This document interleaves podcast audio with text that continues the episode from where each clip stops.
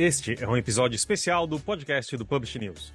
Vamos contar um pouco dos 50 anos da editora Global, que está de aniversário.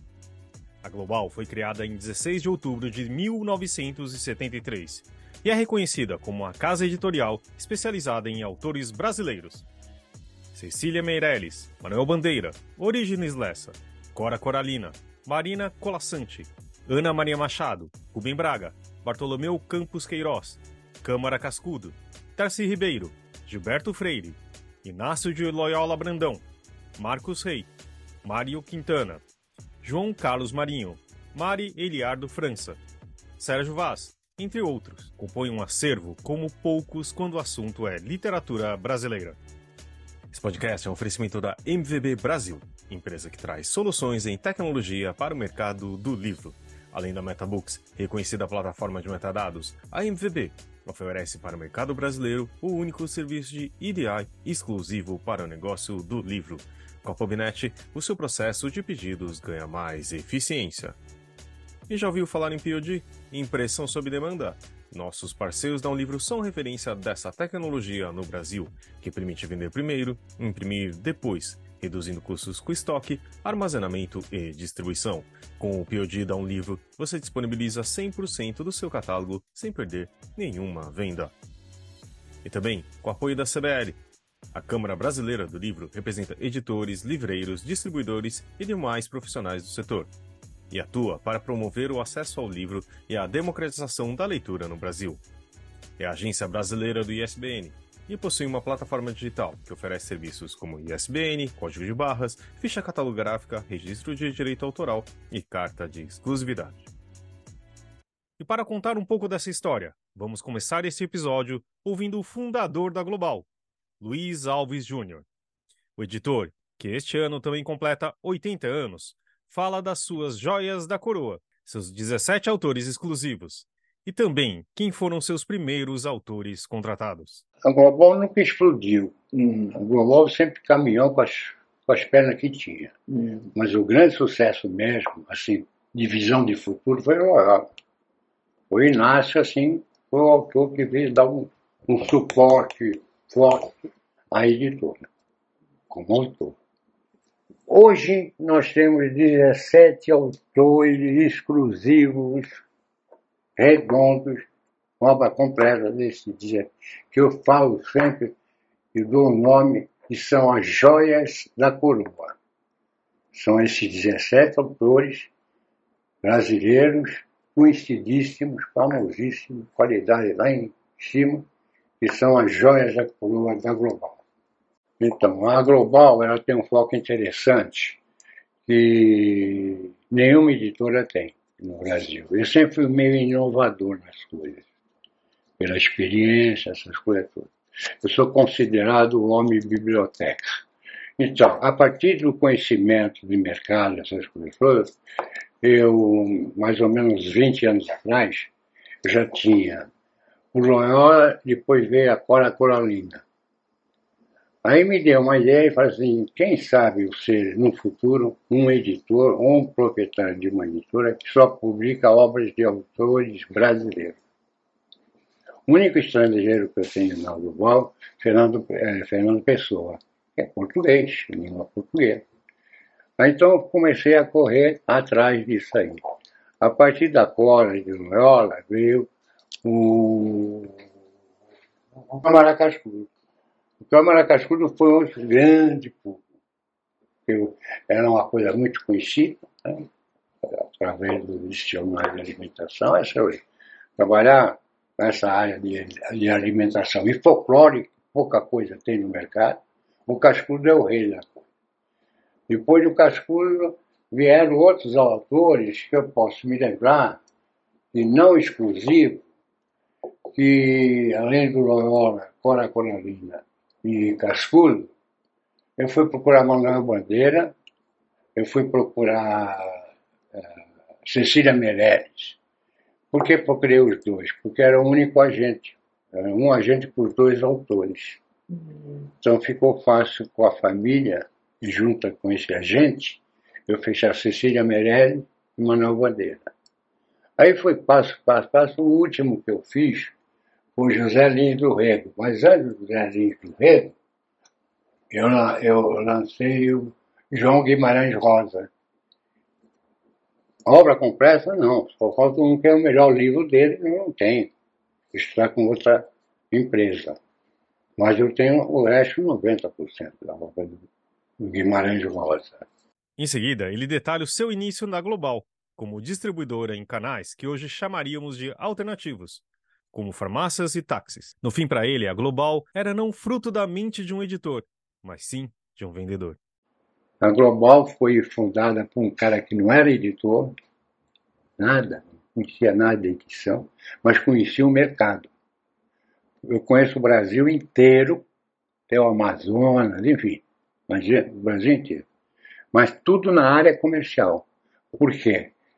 Eu fiz uma inovação do mercado montando a Farmalivro. Livros em farmácias, livros em supermercados, isso nos anos 70. Tá? Ah, farmácias, supermercados, salão de cabeleireiro, táxi. Então, a minha força de venda era muito grande, porque eu trabalhava com todas as editoras eu era um distribuidor para essa área, que não, era, não, não, tinha vivência nenhuma, ninguém, era uma coisa inédita, inovadora. Então montei a Global em cima desse contexto, não como editor, e sim como vendedor de livros. E também de como Carlos Drummond de Andrade escreveu sobre como ficou impressionado como livros eram vendidos em um táxi, um Fusca. Drummond de Andrade fez uma matéria muito grande achando que São Paulo estava à frente da literatura por encontrar livro em táxi. O que era livro em táxi? Antigamente, no meu tempo, o, livro, o táxi ele era sempre Fusca. 98% dos táxis eram Fusca. O Fusquinha tirava o, a poltrona do, do, lado do motorista uhum. e a gente entrava só tinha um banco atrás. Podia entrar três pessoas no máximo no táxi. Como é hoje no México táxis são tudo Volkswagen. Bom, era o Fusca. E eu coloquei um display embaixo do luva, do porta-luvas. Eu pus um, um, os livros. Pessoa sentada de frente daquilo que fez chamar a atenção do, do, do Drummond de Andrade. Então, em cima dessa experiência comercial, foi montada a editora com essa vantagem. Não tem editor, mas tem um vendedor. Então, a diferença de mercado foi com que eu andasse um pouco mais depressa né, para montar uma editora.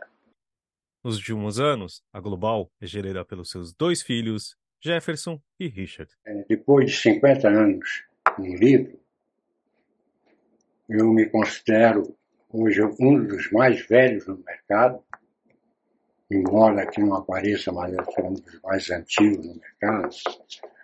O que me deixa é, assim empolgado foi tive a, a luz suprema de ter a facilidade ou a dificuldade de encontrar os autores que eu pretendia. Hoje não é mais função minha, é mais função do Jefferson e do Richard, que são meus filhos. Hoje eles são independentes, estão trazendo coisa nova. Eu também fui um dos percussores de, da literatura periférica. Eu ganhei o prêmio da periferia, e foi um dos primeiros editores periféricos, autor da periferia. Né? Então, qual é a minha satisfação? Minha satisfação está realizada. Estou aqui, neste momento, por conta das minhas realizações e dos meus novos desafios, mas sempre pensando no livro e nas bibliotecas. E agora vamos ouvir duas peças importantíssimas dentro do grupo global. André Luiz Silvestre Souza, o Cafu, gerente executivo de vendas, e Gustavo Tuna, gerente editorial de literatura. Eles falam do que levou a Global até onde está hoje e de como estão se preparando para os próximos 50 anos. É, antes de a gente começar, eu achava como a gente tem dois convidados aqui também, além do Guilherme, para vocês se apresentarem e para o nosso ouvinte reconhecer a voz de vocês, né? tem um que talvez as pessoas não conheçam, mas tem o André Luiz Silvestre Souza. Quem que é esse? Olá, boa tarde. Bom, André Luiz Silvestre Souza, conhecido também, mais conhecido no mercado editorial como Cafu. Esse foi um, apelido que, lá na década de 80, ali, eu, trabalhando com os franciscanos né, na editora Vozes, é, os colaboradores percebiam uma certa semelhança com o atleta Cafu, e assim, desde então, me batizaram como Cafu, né? E eu acabei mantendo aí esse, esse apelido aí no mercado editorial. Obrigado, Cafu, pela presença. E quem temos ao lado também um conhecido, Gustavo. Gustavo, tudo bem? Tudo bem, Fábio. Bom, eu, eu entrei no mercado editorial em função do estudo que eu fiz é, no mestrado sobre o Gilberto Freire, né, que é um sociólogo né, bastante conhecido né, na historiografia brasileira.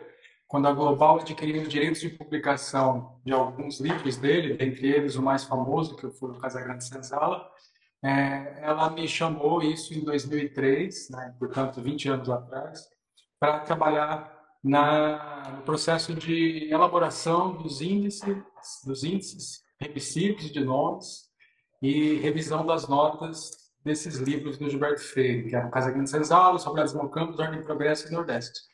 E aí, então, eu passei a colaborar para a editora, e aí em 2009 eu passei a trabalhar aqui como funcionário mesmo, né? E aí Entrei como editor assistente e hoje sou gerente editorial da área de literatura, que também envolve os livros de ciências humanas. Então, aqui é, é um historiador que trabalha com literatura, né? o que é uma coisa assim, muito estimulante.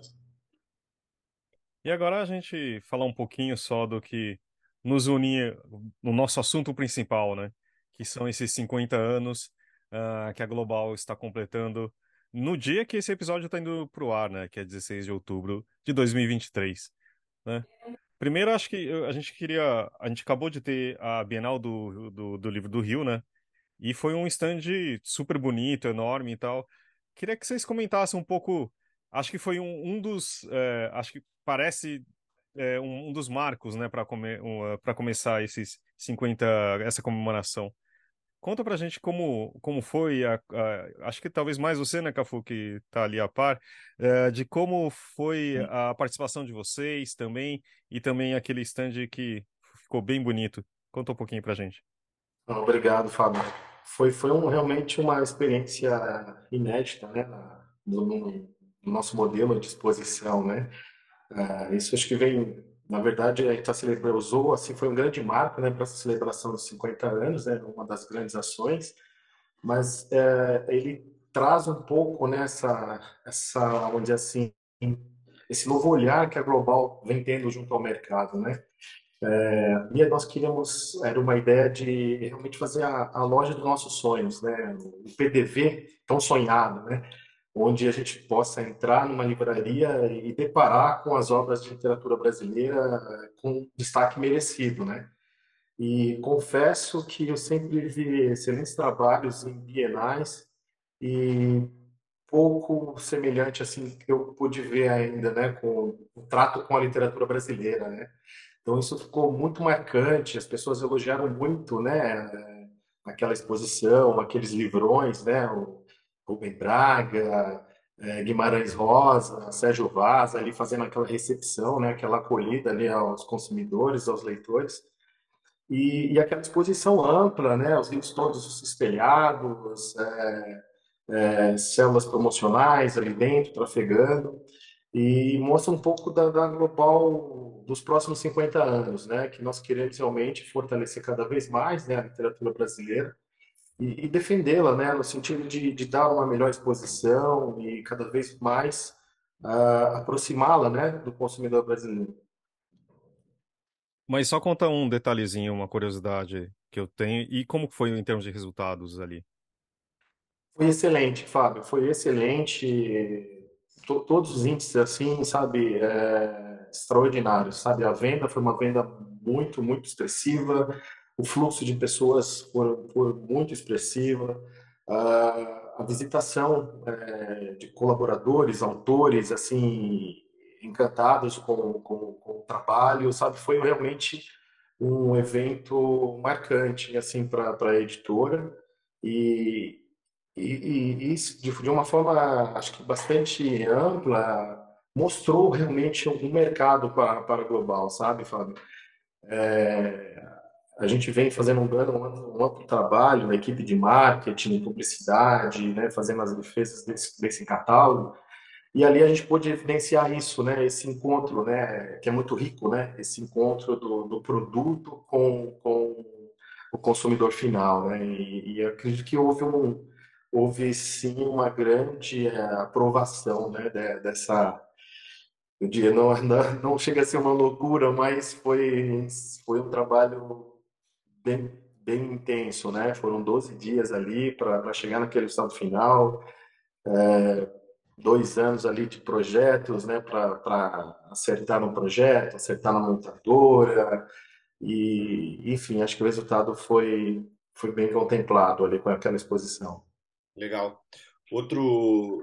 É outra questão aí que vocês colocaram, né, de, de celebração de, de 50 anos, que, é, né, que, a, que a Global inaugurou esse ano, foi um novo selo, né, Global Educação, que, como a gente noticiou no Public News há alguns meses, né, um selo voltado para o mercado de educação, com foco também na coleção voltada para educação de jovens e adultos, né, mas não deixa de ser um movimento interessante da, da editora para um mercado é, um pouco mais específico, né? O que, vocês podem falar sobre, sobre esse selo específico para a gente?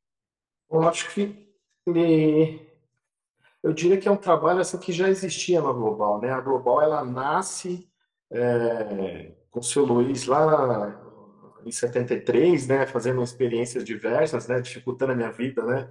O fundador vendeu o livro no táxi, enfim, e logo, e logo passada essa, essa experiência, né, com, com, esses mercados alternativos, né, que, que foi o primeiro, o primeiro passo da Global, acho que logo quando ela se vê enquanto editora, é, ela já visualiza, né, esse mercado da formação, esse mercado da, da educação como um grande polo, né, de, de, de construção do seu catálogo em si. E resultado disso é, é, é, enfim, esse trabalho maravilhoso, coordenado, né, gerenciado pelo Gustavo Tune. E eu acho, eu acredito que o selo uh, vem, ele vem apenas, ele vem a, a, vamos dizer assim, a organizar um pouco mais, né, o nosso trabalho é, editorial, é, buscando mostrar, dar, apresentar mais soluções, né, para esse mercado crescente e é, tão importante né, dentro do nosso portfólio, né, que é a formação de professores, a formação, a contribuição com a, junto à educação, junto ao mercado cultural.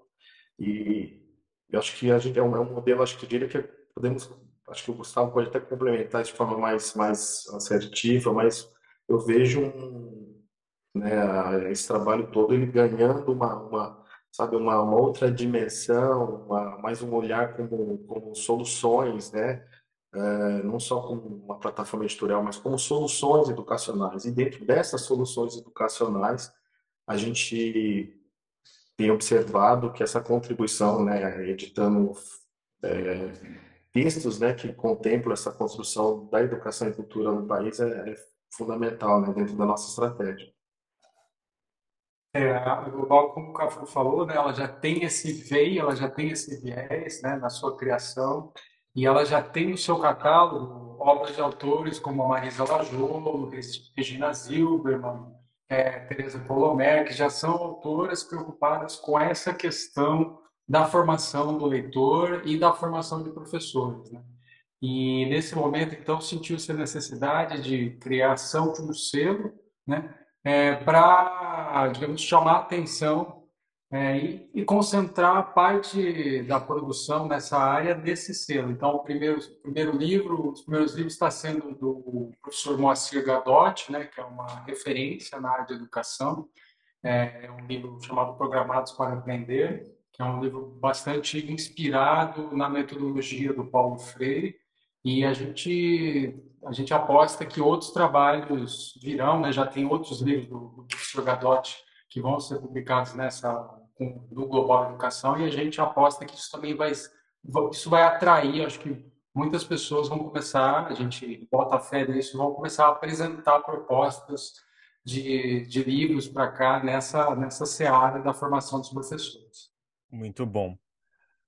Queria falar também agora, eu sei que é difícil escolher assim, mas acho que era interessante a gente comentar aí para também. É, é difícil quem não conhece a Global, mas saber que a gente sempre, vocês sempre falam sobre a importância dos autores, né? E por ser uma casa de autores brasileiros. Mas tem como falar alguns, né? Ou não sei se principais, mas é, dos autores que a gente, vocês estão trabalhando mais uh, nesses 50 anos, nessa data comemorativa? Eu acho, é, a meu ver, assim, a gente teve algumas sortes, assim, né? Apesar que sorte sempre advém né, do, do empenho, né, da gente, mas a gente teve agora um livro, né, que foi publicado agora, ainda bem, em tempo da Bienal do Rio, que é um livro da Marina Colassante, que é o Sereno Mundo Azul, que é um livro de, de contos que foi ilustrado por uma ilustradora colombiana, Elizabeth Ruiz. E a Marina Colassante ela é uma, assim, é uma, uma das autoras que a gente Sim, quando leio um livro dela, quando ela apresenta alguma coisa, é praticamente uma festa, assim, quando chega a notícia que a gente recebeu um original dela aqui para publicação, né? E outro autor que, assim, que também está nos, nos instigando a pensar novos, novos rumos é o Sérgio Vaz, né? O Sérgio Vaz é um autor, assim, que é, é, é, é como é como poucos, né? Porque ele, ele tem uma uma, uma proatividade, né? Ele publica, né? Ele escreve o livro, ele leva o livro na mochila, ele onde houver um, alguém querendo ouvi-lo falar, ele vai, né? E isso é fabuloso, né? Um autor com a, enfim, um autor com o estilo dele, com a vontade dele. E é, isso é trabalhar assim é, é, o melhor dos mundos. E a gente tem outros exemplos, né? Mesmo Inácio Aula Brandão, que já é um autor veterano de mais de 80 anos, né? E ele também é outro que, quando ele, né, ele também topa todas, né? Tem uma feira em algum lugar, ele, não, eu vou. Tem uma feira, tem um encontro de bibliotecárias no interior de São Paulo, ele vai. E, e é, trabalhar assim é muito bom, assim, né? É algo que, que estimula, porque eu sei que é, existe, né? Tem autores que às vezes não gostam, né? Querem ficar lá em casa e tal, aí Felizmente, a gente tem a aventura aqui, a sorte de trabalhar com autores de excelente qualidade que estão prontos para pegar a estrada, pegar o seu livro embaixo do braço e correr, e correr o Brasil e às vezes o mundo. Né? É, eu acho que eu complementaria ainda, né, Fábio, assim, um posicionamento que vem nos últimos, acho que nos últimos cinco anos, né, que a gente vem fazendo essa, essa transformação né, interna na global, é, só reforçando, né? A Global são 17 autores exclusivos, né?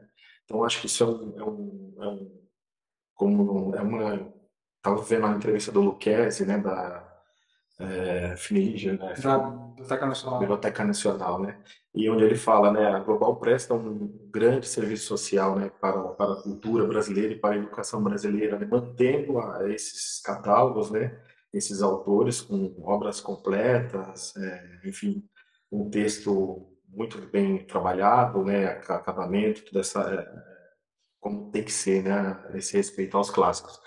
E eu diria que tem sido fundamental essa essa nova estratégia, né, que a gente sempre a, é, trabalhou com uma chancela de editoras de livros adotados, livro didático, né?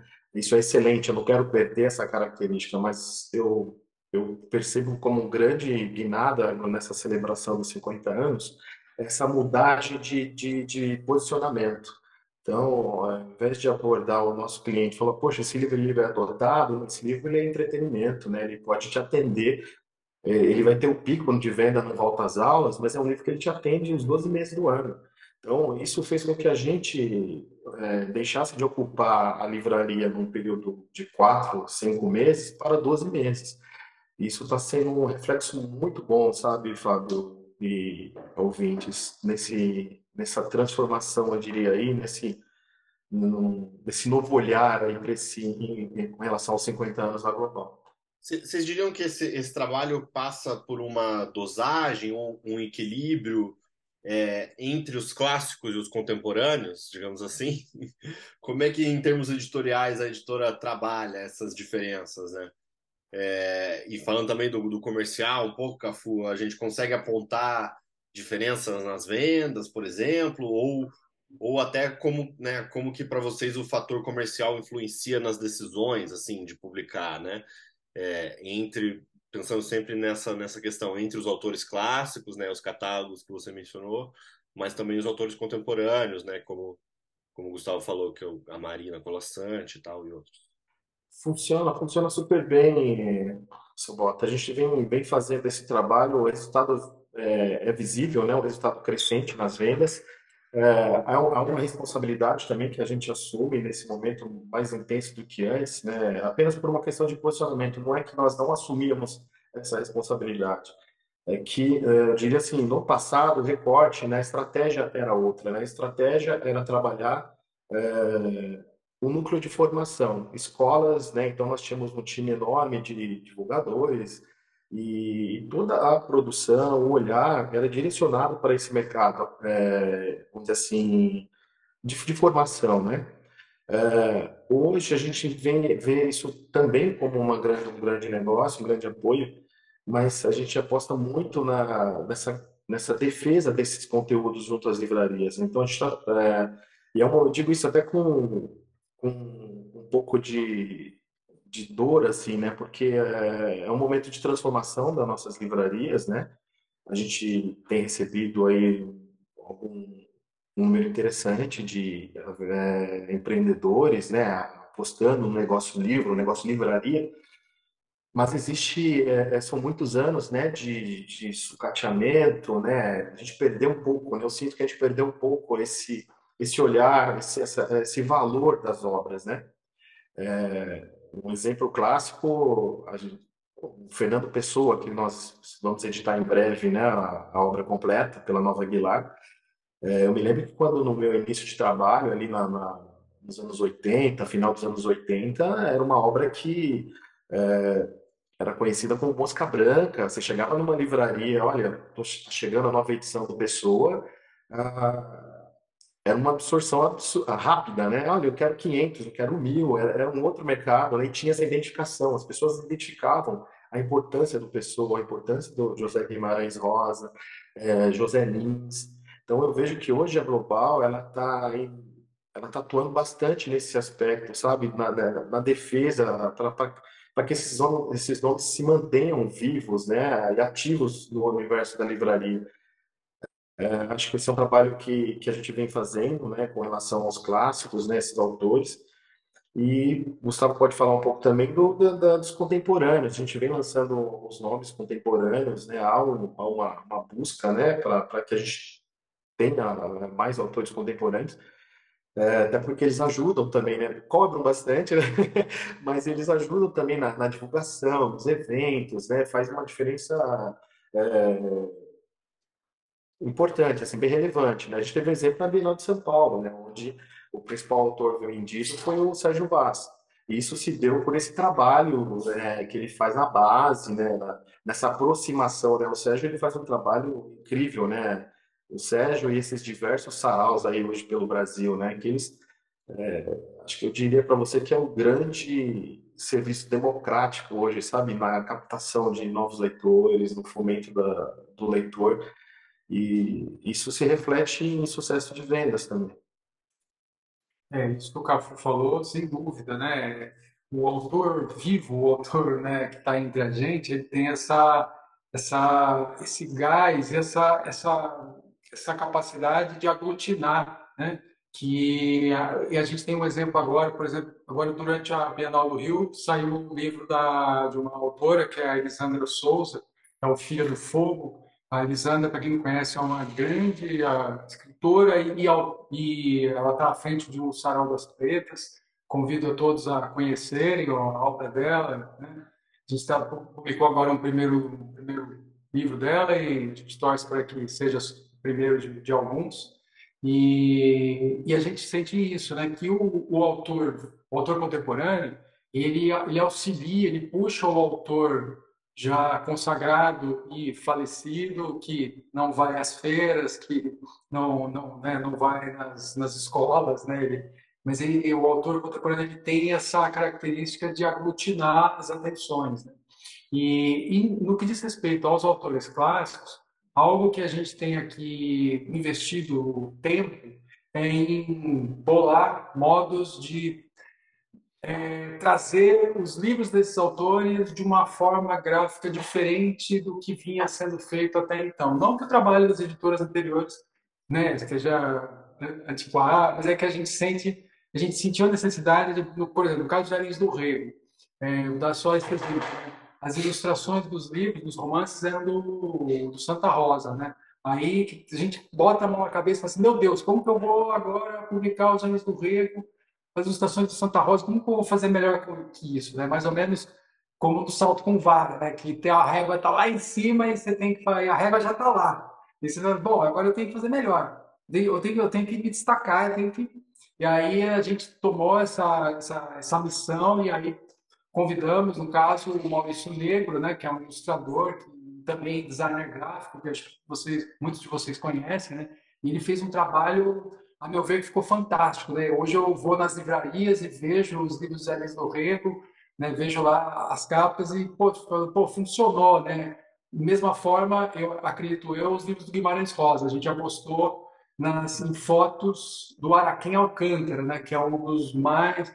Então, assim, a gente ficou, a gente ficou instigado e é uma coisa que a gente tem aqui é de a gente está ciente de que os clássicos é, são o DNA da editora. A Global, ela, digamos que ela se, se consagrou e se consolidou no mercado publicando, mas vamos então é, apresentar os clássicos da melhor forma para o público, para esse público que está aí, que é um público diferente do público de 15 anos, de 15 anos atrás. E não é mais, não são mais, os leitores não são mais os, os mesmos. Por mais que a gente fala assim, não, esses livros eles atravessam gerações, eles atravessam gerações, mas o editor ele tem que ser esse, essa pessoa ativa, acesa e antenada em não, é, não digo é, tirar todo ah, o aspecto histórico, não, não, longe disso, mas assim de dar um DNA para o livro que em que ele dialogue com esse novo leitor que a gente sabe que é muito muito diferente do leitor de 10, 15 anos atrás. Tem outra, hoje o leitor, como vocês sabem, ele tá, ele tem outras concorrências na atividade de entretenimento, né? Ele está o tempo inteiro interessado em outras coisas, em streaming e aí aí que nesse pulo do gato que está o nosso desafio. Eu acho que a minha pergunta, a próxima pergunta é um pouco nessa direção, né? De que sempre pensando em agora nos próximos 50 anos, né? Uh, como que vocês veem os, esses desafios que estão, que alguns não são desafios, né? Uh, a gente trabalha, é, você, eu sei que vocês trabalham em audiolivros, que já é um caminho importante e é uma parte que o mercado editorial aposta também, mas o que, que vocês pensam disso? Uh, outras, outras inovações que ainda não estão tão presentes, mas postas como talvez ameaças, como inteligência artificial. Mas o que, que vocês imaginam e o que, que a Global está fazendo para o futuro? Bom, a gente vem, a gente entende que tem que tem que a gente tem que priorizar sempre o livro, né, Fábio? nosso fundador ele sempre fala muito isso intensamente, né? O livro e a questão da biblioteca, né? Que são dois assim propósitos de vida mesmo do Luiz, né? Luiz Aldo Júnior. Eu acho que nesse sentido a gente vem atuando, né? É, é, em acelerar esse processo de digitalização do conteúdo, né? A gente pensa muito nesse nesse conceito de é, soluções, né, uma plataforma onde eu possa disponibilizar esse conteúdo em diversos formatos, né, e-book, audiolivro e algum formato que a gente desconhece ainda que possa surgir.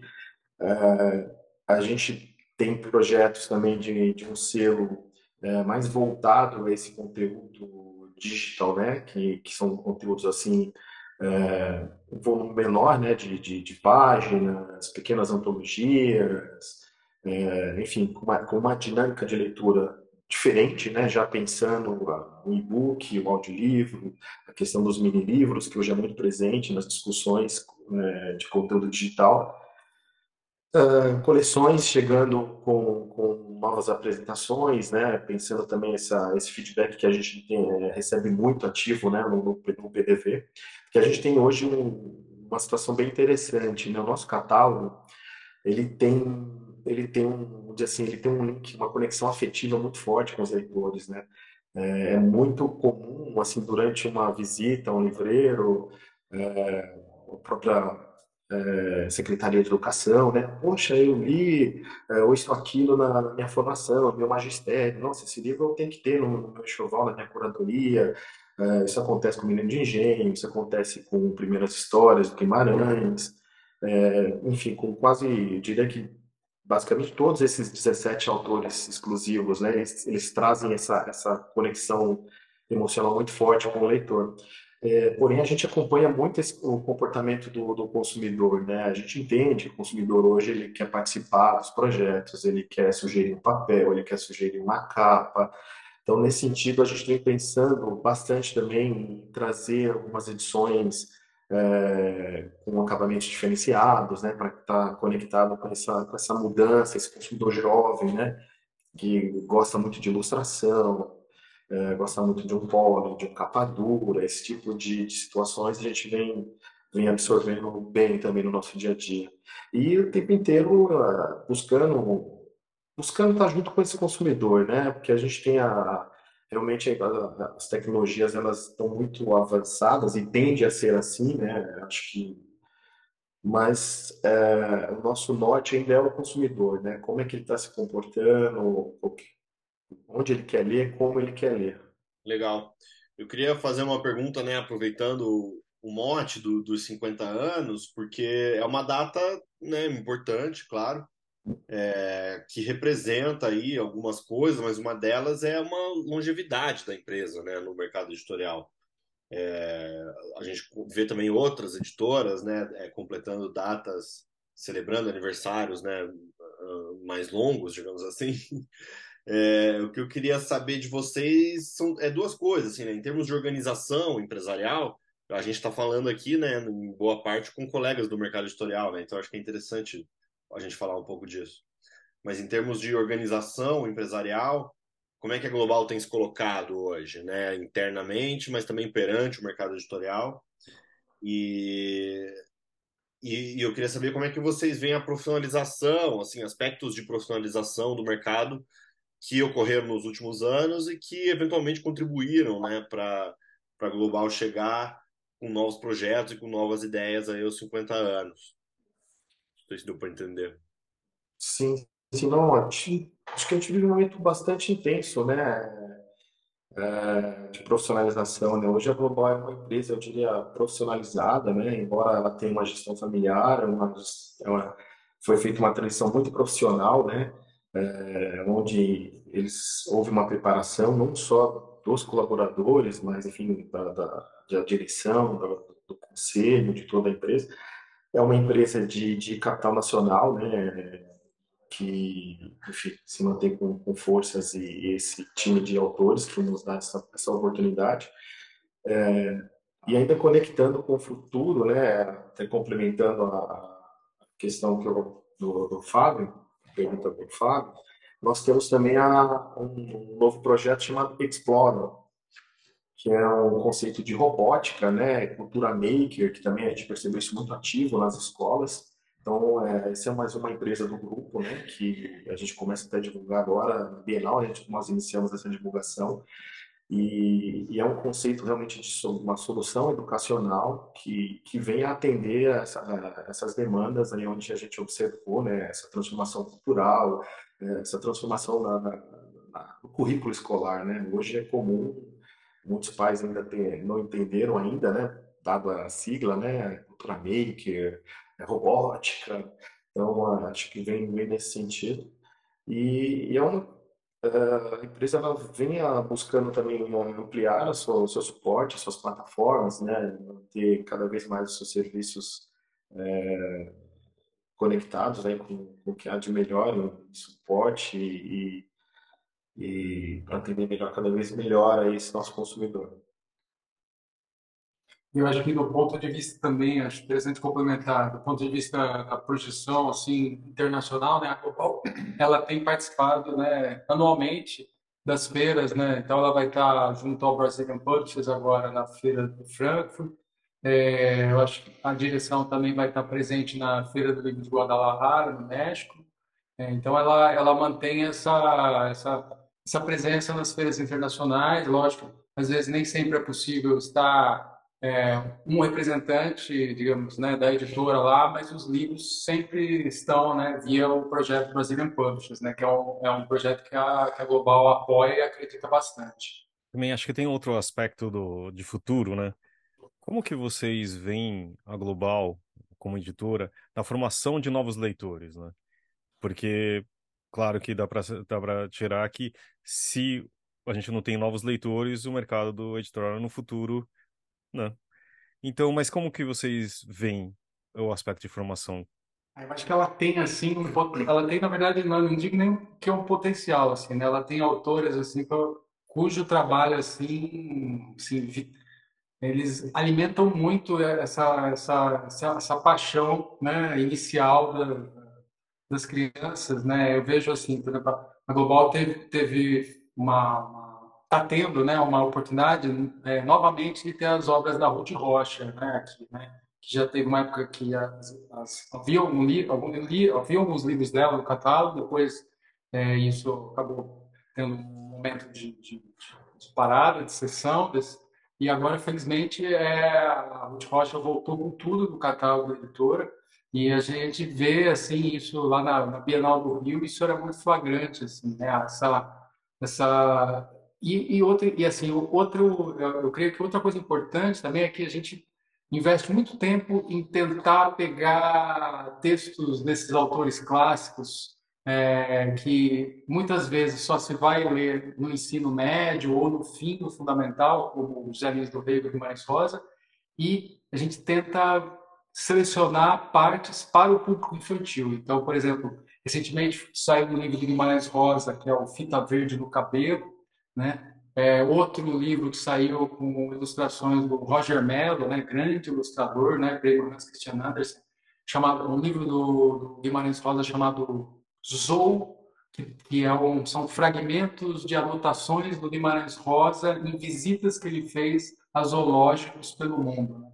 Então a gente a gente tem, digamos, noção de que a gente também tem, além de da missão, além de publicar os livros que os autores deixaram para, digamos, a, digamos, a posteridade da literatura, a gente tem essa, a gente assume essa missão de que a gente tem que, ao máximo que a gente puder, apresentar já para esses primeiros leitores de 5, 6 anos de idade, já tentar deixá-los apaixonados por esses autores. Né? A gente sente essa e a gente sente que isso é possível, que isso não é, digamos, forçar a barra. Esse livro, por exemplo, Zou, quem for pegar esse livro na livraria vai ver, ele é um livro todo dobrável, assim, ele é um livro diferente, que vem dentro de uma caixinha e tal. Eu acho que é, por incrível que pareça, por mais impenetrável que o Guimarães Rosa pareça, pelo Zou, a criança ela vai, vai entrar e, quiçá, mais para frente, vai, vai ler o Primeiras Histórias, o Sagrado e outros livros. É importante também, Fábio, assim, é, é, é acho que essa responsabilidade, né, que, que sempre lembrando de 50 anos, né, o seu Luiz ele fez algo assim realmente grandioso, né? É a casa da literatura brasileira. Então, é, nós temos com certeza assim um futuro maravilhoso, né? É, o presente, enfim, como futuro, eu não tenho dúvida disso, sabe? Porque acho que são, é uma responsabilidade, mas também é um, é um, bem, né, que a gente tem tratado com muito cuidado e a gente, se a gente tratar bem esse esse esse passivo, vamos dizer assim, né, a gente tem, diria que o futuro aí muito promissor. Legal, nesse, nesse sentido, a gente vai ouvir daqui a pouco, né, alguns autores e também herdeiros de autores, né, que que administram as obras, enfim, que estão com com a Global.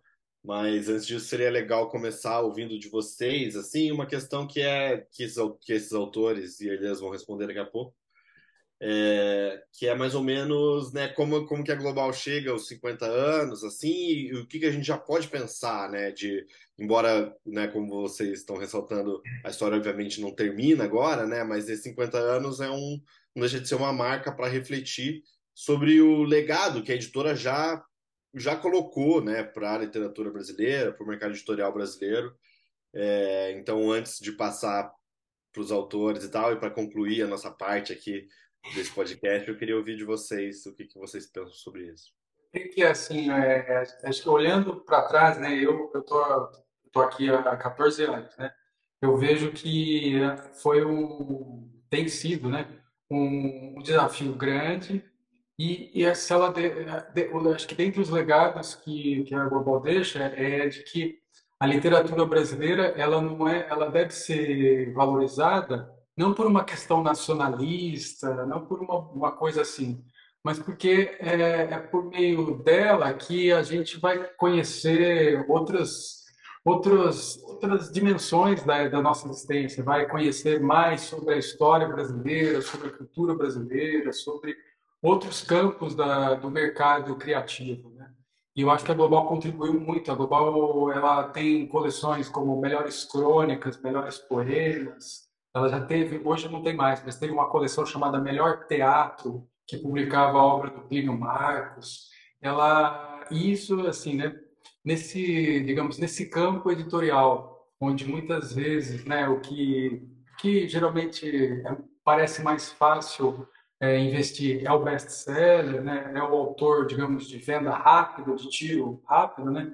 A Global, ela, ela nesse, nesse período eu vejo que ela mostrou que é possível né, viver do livro né, é, com esses autores né, que a gente chama de cauda longa, né, que não vem, que não vão vender aquele, né, aquela coisa estratosférica nos primeiros três meses, mas que vão vender sempre e que eu acho que acho que isso é uma e para os próximos anos eu acho que o que acho que uma das coisas que tem se solidificado aqui na editora essa necessidade de ter mais autores da, da literatura contemporânea. Né? A gente, é, eu percebo que isso, né, o, Sérgio Vaz foi um já né, está tá na editora já desde 2008. Agora esse ano entrou Elisandra Souza, né?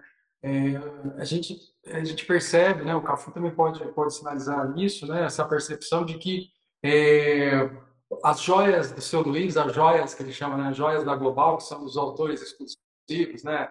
Gilberto Freire, Câmara Cascudo, por aí vai, Guimarães Rosa, Alins do Rego, Rubem Braga, eles são muito importantes, são, né, são as nossas, nossas pepitas, né? Agora, igualmente importante é a, é a, é a editora tomar consciência de que é, há espaço para né, ela publicar autores da literatura, da literatura contemporânea e que isso vai auxiliar né, na, enfim, na, no, no engrandecimento de, de, desses outros autores que, que, que já não estão aqui, infelizmente, para participar das feiras, para participar do podcast. Né? É isso. Bom, acho que é um, é um momento super bacana, sabe, super positivo, desafiador.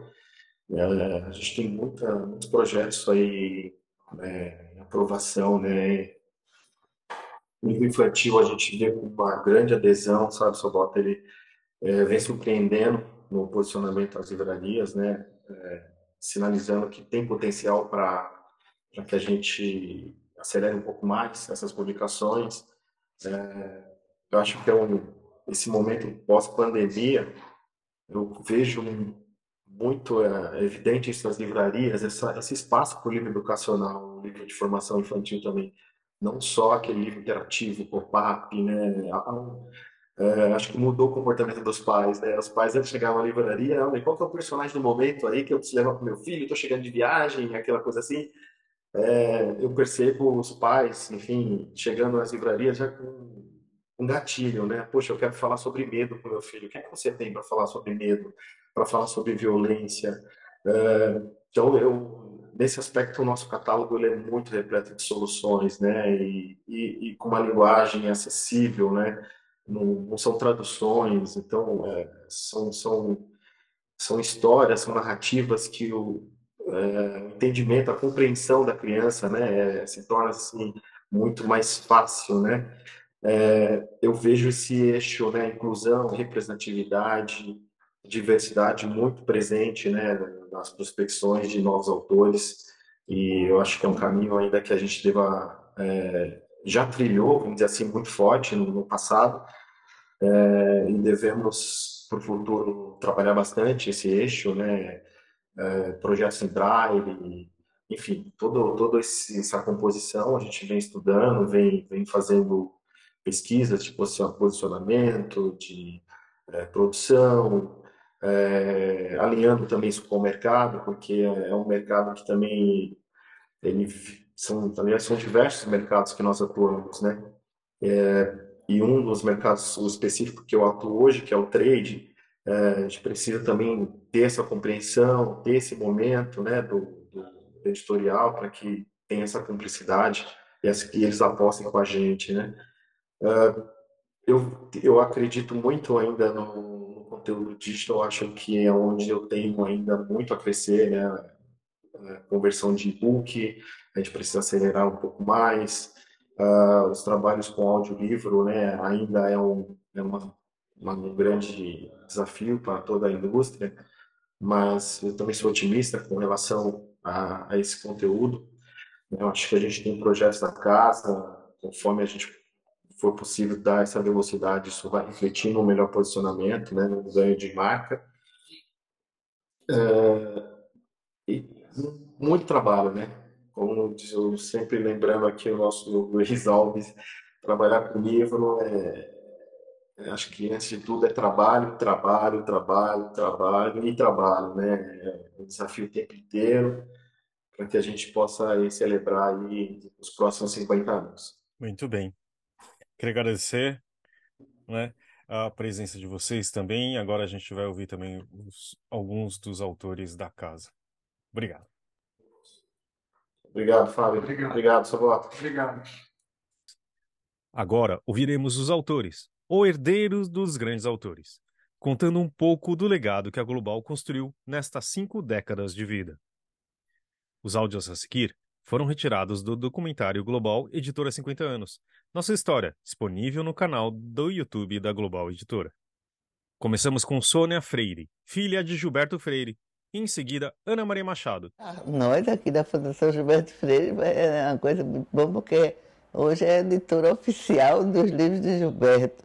Então, a gente acha que os livros que eles publicam de outros autores também muito bons, vai, vai ficar para a história mesmo. Eles deixam um legado muito claro de profissionalismo de quem conhece todas as etapas do livro. Conhece o livro na livraria, conhece o livro na escola, conhece o livro na feira. E agora ouvimos Daniel Munduruku e depois Paulo Rocco. E o fato de terem autores diversos, de, de diferentes de linguagens, uh, e de diversidade, né? ela sempre procurou trazer a diversidade para dentro das suas publicações. Tudo isso tem ajudado o Brasil a ser mais Brasil. Muito bem estruturada no caminho de autores brasileiros e voltada muito para adoção escolar e vendas governamentais, e lógico, com presença também nas livrarias. Eu acho que é, é uma das editoras mais importantes do Brasil. Daliana Cascudo, neta de Luiz Câmara Cascudo. Uma casa editorial que congrega joias como Câmara Cascudo, Gilberto Freire, Cecília Meirelles, Daci Ribeiro, Guimarães Rosa, entre tantos outros, esses clássicos da literatura brasileira, que deixam essas obras acessíveis a esse público de hoje contemporâneo, que não apenas tem um olhar sobre os clássicos, mas também sobre os novos autores. Agora, quem ouvimos é o escritor Tony Brandão. Essa ousadia de investir não só na literatura contemporânea, mas também na literatura que formou os autores dessa literatura, eu acho isso bacana pra caramba. Depois, Inácio de Loyola Brandão. O que a Global faz é garantir a nossa sobrevivência. A nossa não, a da literatura brasileira. E isso é importante porque para a história do Brasil, para a história da cultura. Elizabeth Serra, da Fundação Nacional do Livro Infantil e Juvenil. Isso é uma contribuição histórica de inegável valor né, para para a mudança desse país, no sentido de democratizar o acesso à cultura e à educação. Agora, o editor Jiro Takahashi. Hoje ela é realmente a casa do autor brasileiro. Não é possível né, você conhecer né, a literatura brasileira que se faz no país hoje sem a Global. O escritor Sérgio Vaz. É, a Global me deixou deixar um legado, porque esses livros estão nos lugares para quem são as pessoas para quem eu escrevo, para quem eu batalho, para quem eu luto. Então acho que o legado da Global foi ter é, a, adotado essa postura em relação à periferia, de levar a literatura à periferia. E Vicenza Bretas Tarran, filha de Cora Coralina. Não é só literatura pura e simples, é, é um conjunto de, de assuntos, de coisas que a editora tem estado presente e, e fazendo, fazendo a parte dela. Agora, a fala de Eduardo Tess Filho, herdeiro de João Guimarães Rosa. Acesso à, à, à literatura de primeira qualidade, é, é, sempre com bastante cuidado, com bastante atenção, com bastante respeito ao autor, à obra, enfim. Só tenho, só tenho elogios, só tenho de bater palma e o presidente da Fundação Biblioteca Nacional, Marco Lucchesi. A abrangência, a pluralidade, a capacidade de auscultar o batimento cardíaco brasileiro das suas vozes plurais, das suas, dos seus diversíssimos pertencimentos, olhar o norte, sul, oeste, leste, os quatro pontos cardeais, é, pensar numa literatura urbana, pensar na, na biodiversidade, é, num olhar didático, paradidático, transdidático, nada didático, ou seja, essa capacidade de pensar os desafios plurais, apostar nos nossos clássicos, apostar nos nossos contemporâneos, que é sempre um risco, né? O clássico ele pode sair aos poucos, sai sempre, o contemporâneo é sempre um risco. Eu acho que a Global conseguiu realizar justamente esse retrato do Brasil. Ela, ela fez um retrato do Brasil com a sua digital. É um retrato específico da Global que corresponde a uma ideia de Brasil que ela, Global, tentou produzir, transmitir e distribuir. E temos ainda o depoimento do diretor editorial e de produção da Global, Jefferson Alves. A Global Editora é uma editora familiar, com 100% de capital nacional, é uma editora profissionalizada em sua gestão, é uma editora inclusiva, pioneira na publicação de autores indígenas autores negros e autores da periferia. E agora, o diretor-geral da Global Editora, Richard Alves. E o legado da Global é, é imensurável. Eu acho que juntar todos esses autores no catálogo é um trabalho muito importante e isso vai disseminando ali para todos um pouco da nossa cultura e isso é, é, é um legado muito importante. E é isso por hoje. Obrigado pelo apoio da Global e parabéns pelos 50 anos. Até mais.